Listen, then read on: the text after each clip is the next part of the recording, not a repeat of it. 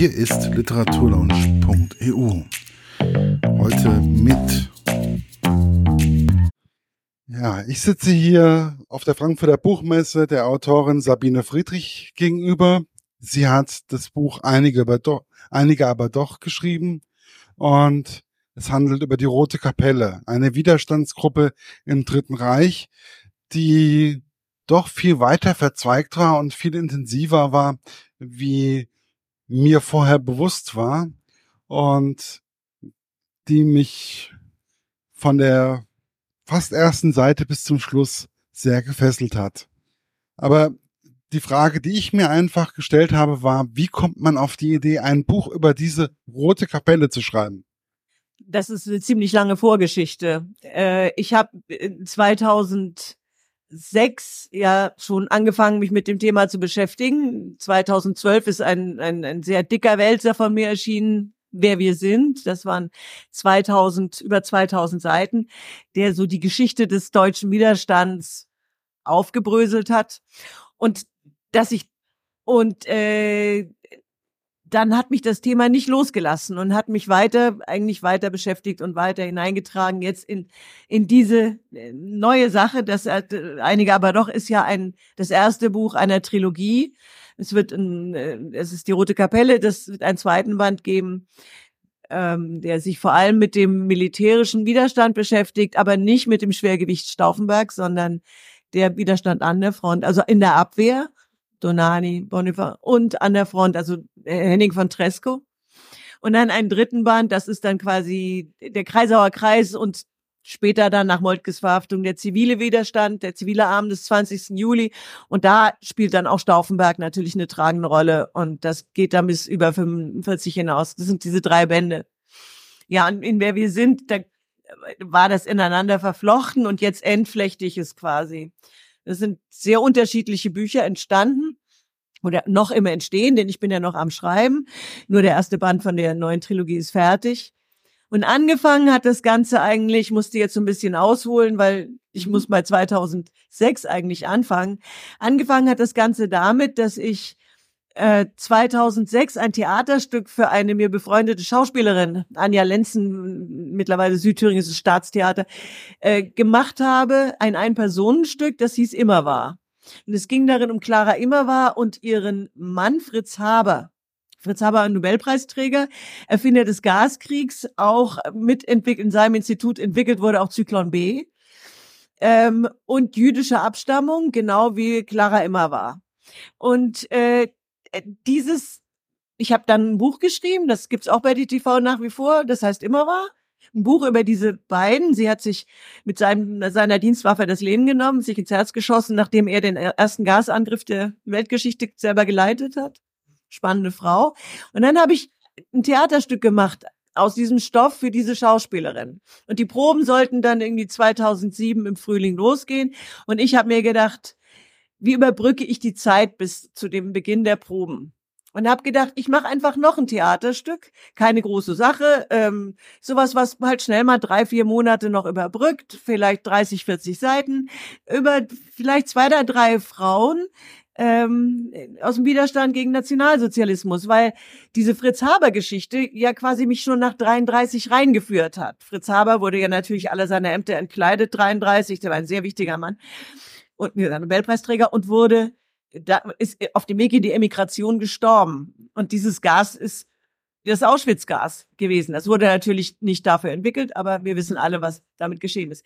Also ich war dann quasi schon an der Grenze und habe gedacht, okay, da mache ich jetzt was über drei Frauen. So, jetzt ist 13 Jahre später und ich bin halt immer noch in dem Stoff, weil ich habe damit so eine Pandora-Box geöffnet. Ich habe einfach so ein das hat mich dann nicht mehr losgelassen. Ich habe dann die erste Frau, die zweite Frau, welche Frau? Es wurden immer mehr von diesen Frauen, von denen ich auch gar nicht gehört hatte. Und so äh, angefangen hatte ich mit den Frauen des 20. Juli, aber so auf dem Weg über das Recherchieren hat mich der Weg dann zu vor allem den Frauen der Roten Kapelle geführt. Denn in der Roten Kapelle waren ja ungewöhnlich viele Frauen aktiv im Widerstand.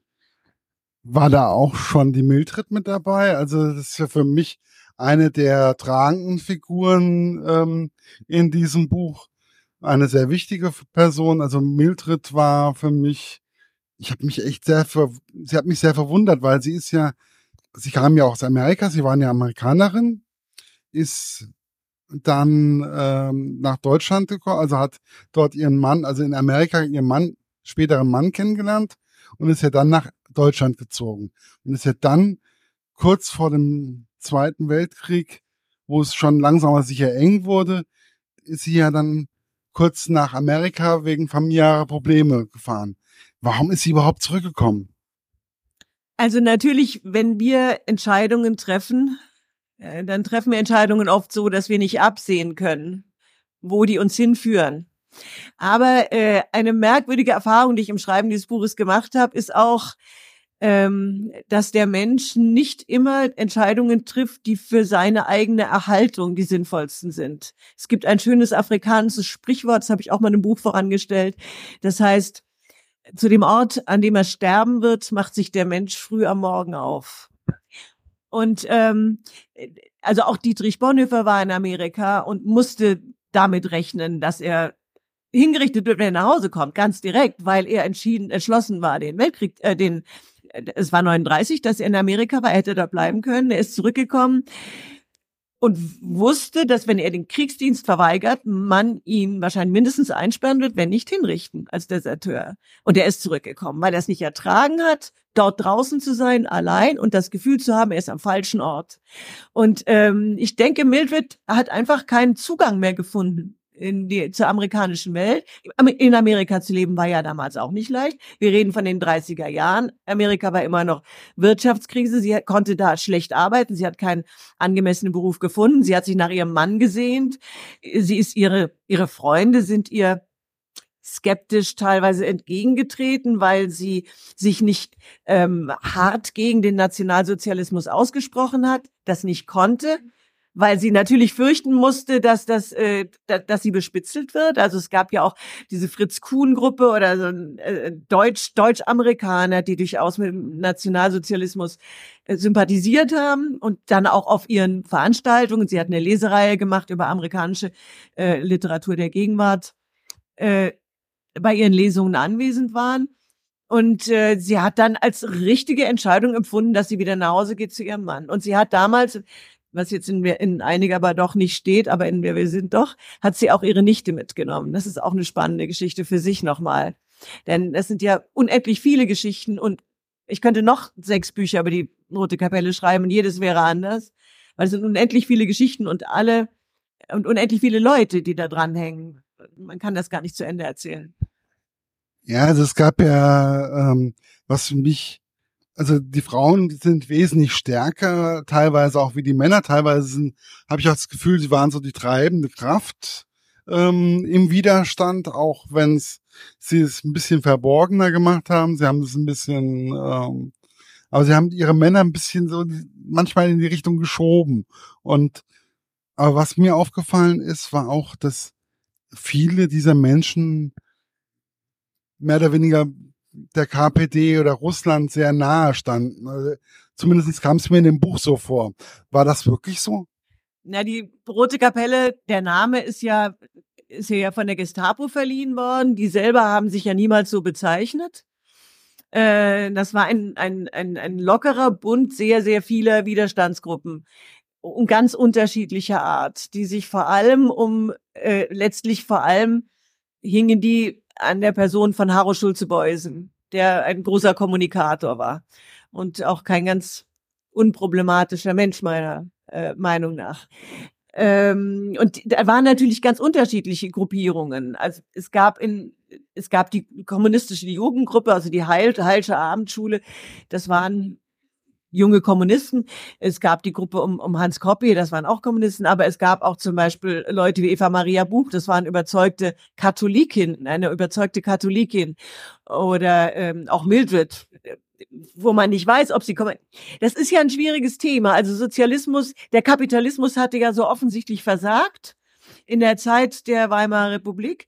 Und ähm, eigentlich haben, deswegen ja auch Nationalsozialismus. Es gab ja eigentlich überhaupt keine Gruppierung, die nach dem äh, Niedergang der Weimarer Republik der Meinung war und nach der Weltwirtschaftskrise, dass der Kapitalismus äh, und die westliche Parteiendemokratie Formen wären, die erfolgreich zu einem erfolgreichen, freien und ähm, prosperierenden Staatsgebilde führen konnten. Auch Amerika war ja ziemlich zertreten ja. nach der Weltwirtschaftskrise. Und äh, deswegen ist, die, das, das, ist das nicht so erstaunlich, dass äh, Leute mehr oder minder stark mit dem Sozialismus geliebäugelt haben. Aber wie gesagt, es gab auch eine ganze Reihe Leute, die damit gar nichts zu tun hatten.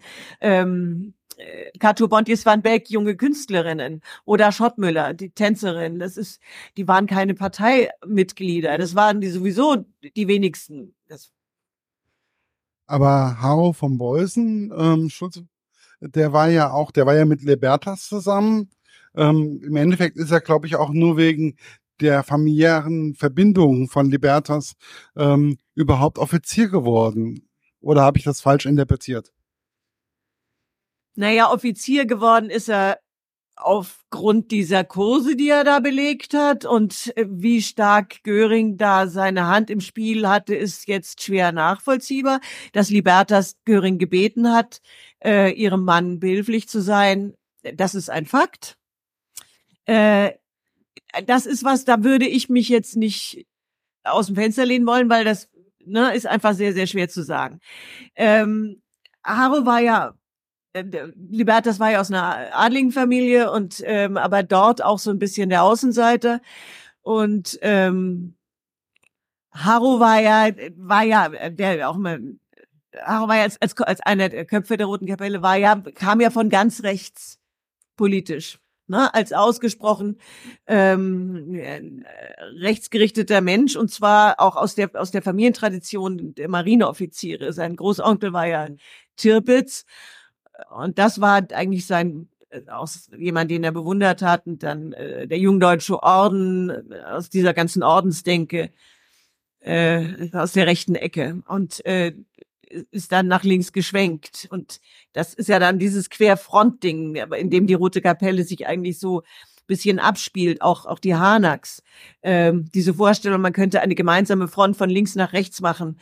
Ähm, ja, als wenn man die im deutschen Parteienspektrum gibt's ja auch Leute, die äh, für mich solche, äh, ohne mich da jetzt zu weit aus dem Fenster lehnen zu wollen, aber die für mich solche äh, Figuren in, in der AfD oder in der Linkspartei bei den Linken äh, solche Ideenwelten haben können. Einerseits national zu denken und ähm, antimigratorische Rhetorik zu schwingen und andererseits ähm, sozialistische äh, äh, oder linken sehr die soziale Frage sehr im in den Mittelgrund, im Mittelpunkt zu stellen. Also wenn wir nach Polen gucken, das ist genau die Politik, die die dort gefahren wird mit großem Erfolg. Ähm, der Versuch, dass man, dass man den, den Menschen das Gefühl gibt, wir sind für die Armen und auf der anderen Seite, wir machen die Grenzen dicht. Das ist natürlich innerhalb des normalen Spektrums, wie wir es aus Westdeutschland kennen, ist das gar nicht einzuordnen. Das sind eigentlich schon so Querfrontgeschichten, die sich wirklich schon stabilisiert haben und die man eben in der Roten Kapelle vorfindet, überhaupt auch in den, in den frühen 30er Jahren im Widerstand vorfindet. Und das wirklich Spannende ist, dass diese Leute nachher alle sterben. Dann haben sie diese Roten, dann haben sie endlich ihre, ihre Nationalsozialisten, das Ganze, dann haben die ja an der Macht und dann sind sie die Ersten. Es ist also unwahrscheinlich spannend, auch was für Menschen da auch teilweise ähm, mit dabei waren. Es war ja auch zum Beispiel Rowold ist ja auch ein ähm, Verleger, den man ja heute, den Verlag kennt man immer noch. Und der war ja auch sehr, sehr nahe teilweise an Mildred, war, war Mildred ähm, und ihr Mann. Der war sehr, war, da waren sie sehr nah dran und die haben hat ja auch Veröffentlichungen für die gemacht, obwohl es teilweise die Nazis nicht unbedingt sehr gesehen haben. Aber war Rowold wirklich auch so einer, der die unterstützt hat? Ja, also ich habe mich mit Rowold jetzt nicht äh, dezidiert beschäftigt, dass er die unterstützt hat, würde ich jetzt nicht unbedingt sagen. Es ist ja eine sehr äh, eigene Figur. Aber es ist eben einfach so, dass der Rowold Verlag ein Haus war, in dem ähm, äh, viel Literatur erschienen ist die hochrangig war. Und äh, der, der Kreis der, dieser Frauen und Männer, das waren ja literarisch enorm interessierte Menschen. Ähm, Mildred hatte, war Literaturwissenschaftlerin, äh, hat ja auch übersetzt äh, ins Deutsche, äh, amerikanische Autoren ins Deutsche übersetzt für ähm, Rütten und Löning damals und äh, hatte einen kleinen Salon und da verkehrte eben auch verkehrten auch eben verkehrte auch Rowold. Und äh, die, Ernst Rowald war auch äh, durchaus befreundet lose befreundet mit Haroschulze-Beusen und Libertas. Es gibt ein Bild, wo er im, in, in, in Liebenberg, im Schloss Liebenberg im, im Teich steht und hat Libertas in, in Badekappe so umarmt. Die sind im Badeanzug alle beide. Und er hat so, hat eine Zigarre im Mund, ein witziges Foto. Also, die, die haben auch gefeiert. Das waren ja auch feierfreudige Menschen. Und das ist von Rowold bekannt, dass er auch gerne mal, ne, Schluck getrunken hat. Und äh, die haben einfach große, große Partys gegeben und große Feste und viel gefeiert und waren lebenshungrige junge Leute.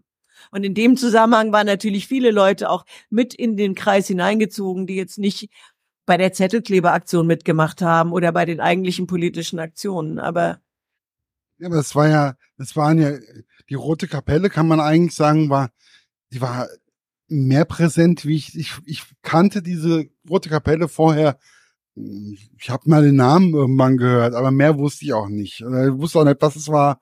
Und ich habe auf einmal festgestellt, je mehr ich darüber gelesen habe, sie waren in vielerlei Hinsicht präsent. Also sie waren in der deutschen Jugendbewegung präsent. Sie waren ähm, die Scholl-Geschwister, waren auch irgendwie in dem Dunstkreis der ähm, Roten Kapelle zu finden. Und das, ich, es war mehr oder weniger, ich, ich war fasziniert ja, diese Trennung dieser verschiedenen Widerstandsgruppen, äh, das war einer der Gründe, warum das erste Buch so dick geworden ist. Die ist in der, in der Geschichtsschreibung ist ja relativ artifiziell und folgt auch sehr stark der Vorlage der Gestapo. Ähm, Weiße Rose, Rote Kapelle, 20. Äh, Juli. Und als ich, und, und dann natürlich in der Nachkriegszeit war klar, wie die, wie die ver, äh, instrumentalisiert wurden von den jeweiligen Ideologien. Stauffenberg war unserer, das war ein guter, der war natürlich im, im, im Osten war der ähm, ein, ja ein Graf und die Reaktion und äh, ganz falsch. Und andersrum äh, war die Rote Kapelle, das waren aufrechte Kommunisten und Kämpfer für äh, äh, im, im, im Osten und aus demselben Grund bei uns Landesverräter. Und äh, als ich angefangen habe zu recherchieren, habe ich äh, diese multiplen Verbindungen zwischen den Gruppen äh, mit großem Erstaunen zum ersten Mal wahrgenommen. Beste Beispiel ist die Familie Hanak, Arvid Hanak, der als einer der Köpfe der Roten Kapelle gilt. Sein kleiner Bruder Falk stand im dritten Prozess gegen die Weiße Rose zusammen mit Alexander Schmorell vor Freisler. Und äh, sein Cousin Ernst von Hanak ist hingerichtet worden im selben Schuppen wie Arvid äh, 1945 als Teil des äh, zivilen Unterstützerarms des 20. Juli. Und da sieht man, dass äh, diese, diese Trennungen äh, zwar einerseits auch sicher äh, von den Vorstellungen der Nachkriegsgesellschaft her, dass die unterschiedliche Vorstellungen hatten teilweise, aber vieles davon war ja auch schwimmend. Aber dass die, die, die, die strengen Trennungen, zumindest für einen Romanautor, völlig artifiziell wirken, weil äh, die familiären Bande und äh, die, die auch berufliche Bande zwischen den Gruppen überall existiert haben. Ja, da gab es ja dann die Verbindung zu Bonhoeffer, es gab die Verbindung zwischen den verschiedenen Kreisen, es gab ähm, manche Familien waren miteinander verwa verwandt und und und. Das, ich, ich war wirklich wie, also je, je mehr ich gelesen habe, desto erstaunter war ich, wie, wie weit verzweigt es eigentlich war. Und ähm, desto emotionaler wurde es auch für mich. Und ich habe mehr festgestellt, es waren viel, viel mehr Menschen ähm, bei dem Widerstand dabei, wie wir eigentlich, glaube ich, dachten. Ja, das, wir kennen halt immer ein paar große Namen, die fallen einem sofort auch ein. Also Stauffenberg, Scholl, vielleicht noch Bonhoeffer, äh, Elsa unter Umständen, den hat man vielleicht auch noch. Äh, das sind eben so die großen Protagonisten. Das ist natürlich bei geschichtlichen Figuren fast immer so. Was fällt einem ein, äh, wenn man sagt, irgendwie Nazis, dann fällt einem auch als erstes mal ein Hitler, Göring, Goebbels und dann es waren aber gab ein paar mehr Nazis, ne? Und so wie es ein paar mehr Nazis gab, gab es eben auch eine ganze Menge mehr Menschen, die ähm, nicht mitgemacht haben oder sich äh, aktiv gegen das Regime eingesetzt haben. Ja, dadurch, dass ich aus der Jugendbewegung komme, kenne ich dann halt einfach auch noch ähm, ja die Edelweiß-Piraten oder halt Tusk, also mit dem DJS.11. Ich weiß ähm, die Nero, die Wandervögel, was sie da teilweise auch gemacht haben. Sie sind nicht unbedingt rechts, sondern sie waren eigentlich sehr weit links teilweise. Ähm, ja, dementsprechend, also es gibt viele verschiedene Wege und irgendwie kamen sie in diesem Buch, da kommen sie in dem ersten Band teilweise häufiger oder auch teilweise nur so nebenbei auch einfach mal wieder. Also konnte ich sie auf einmal wieder lesen. War das auch so beabsichtigt? Ja, na, was da drin steht, war beabsichtigt. äh, klar. Ähm, ja, die, also die bündische Jugend war natürlich, die Herkunft aus der bündischen Jugend war für viele Leute, Menschen, äh, ein ausschlaggebender, prägender Faktor. Äh, für Hans Scholl genauso wie für wie für ähm, äh, Haus Schulze Beusen oder ja die Pfadfindererlebnisse von Libertas oder so. Aber äh, das ist ja was mir was mich in den letzten Tagen jetzt so mit mit ähm, mit den Fridays for Future so fasziniert hat. Äh, dieses Gefühl eine, eines eines äh, Generationen, ähm, Generational Divides, also dass man die Alten und die Jungen gegeneinander stehen und die Jungen dastehen und sagen, die Alten haben es verbockt, wir müssen jetzt ran, wir müssen versuchen, das irgendwie zu richten, zu retten, was zu retten ist. Das war ja ein sehr starkes Gefühl in den 20er Jahren der, der, und frühen 30er Jahren. Die Generation, die nach dem Ersten Weltkrieg äh, sehr desillusioniert äh, vor den Trümmern der Welt ihrer Eltern stand und gesagt hat, äh, also ja, die Altherrenparteien, die werden hier nichts mehr reißen. Wir müssen das ganz anders machen. Daher kam ja auch viel von diesem Querfrontdenken. Also lasst ich mal in Ruhe mit links und rechts und ist alles völlig egal.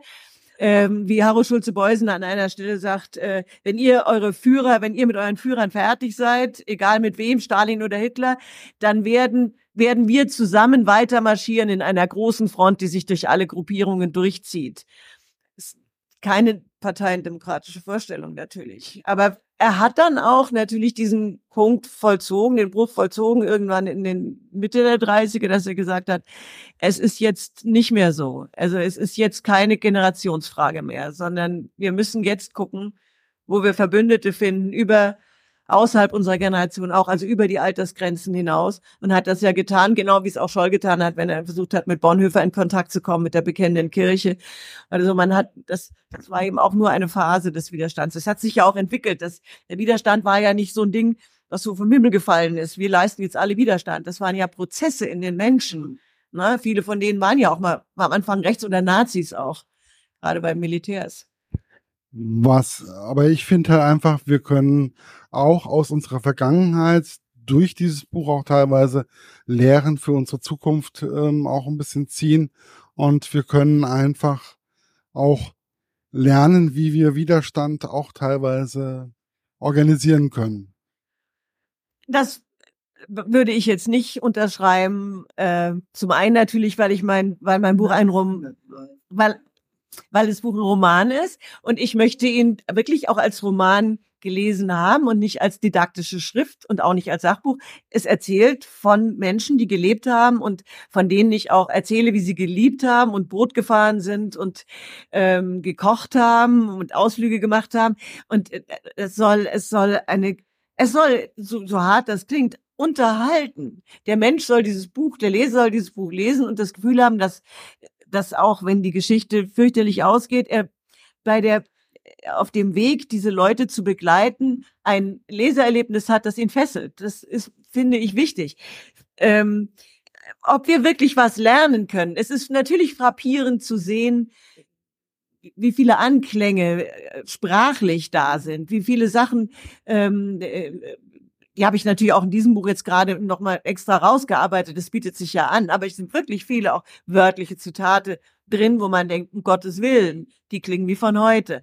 Ähm, aber ich denke, das macht das Buch auch so ein bisschen peppiger, wenn man das so merkt. Aber ob wir daraus wirklich was lernen, das, das ist eben so eine große Frage. Und Widerstand lernen. Ich meine, das geht los. Widerstand lernen. Widerstand beginnt da, wo ich einfach genau mich so verhalte, wie ich finde, dass es richtig ist. Und zwar, weil es das Richtige ist und nicht, weil es mir Nutzen bringt oder weil es mir bequem ist oder, oder weil ich mir einen bestimmten Erfolg davon erhoffe.